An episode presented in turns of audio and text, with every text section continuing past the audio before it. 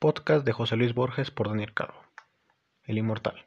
El cuento El Inmortal fue publicado en febrero de 1947 en Argentina como parte de la revista Anales de Buenos Aires, para ser publicado nuevamente dos años después, esta vez como parte del volumen El Aleph de la editorial Lozano.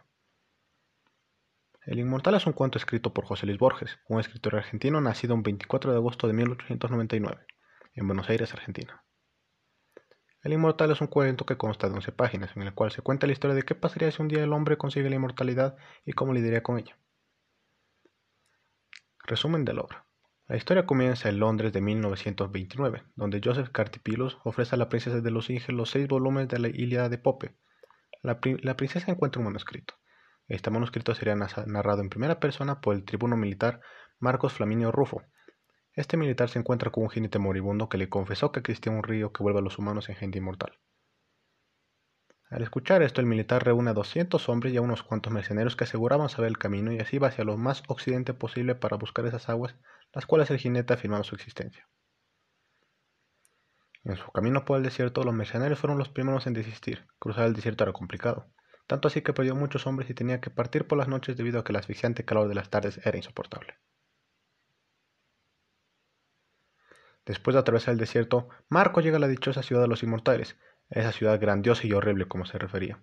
Residen los trogloditas, que parecían haber perdido su humanidad a causa de la inmortalidad.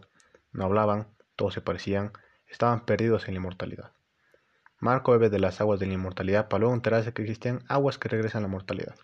Homero, el famoso escritor de la Ilíada y un inmortal, va en busca de estas aguas, vive muchas vidas y recorre incontables países hasta cerca del Mar Rojo, accidentalmente bebe de un río, que le vuelve el tesoro de la mortalidad. Reseñas y comentarios. El cuento del inmortal me parece fantástico. En la primera parte tienes que averiguar por cuenta propia quién era la princesa de los Inge, o de qué trataba la Odisea de Alexander Pope.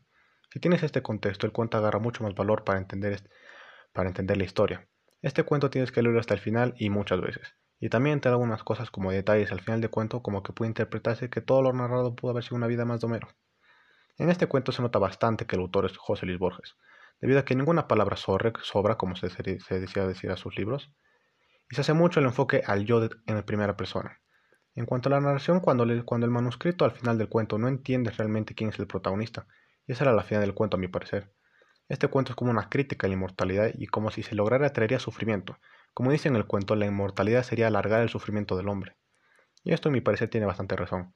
Debido a que no tener un límite de tiempo como ser la muerte, tu vida puede llegar a carecer de significado y deseas la mortalidad otra vez, como le pasó a Homero. Me parece un cuento magnífico el cual tienes que releer lo mínimo seis veces y te hace reflexionar sobre el valor de la mortalidad.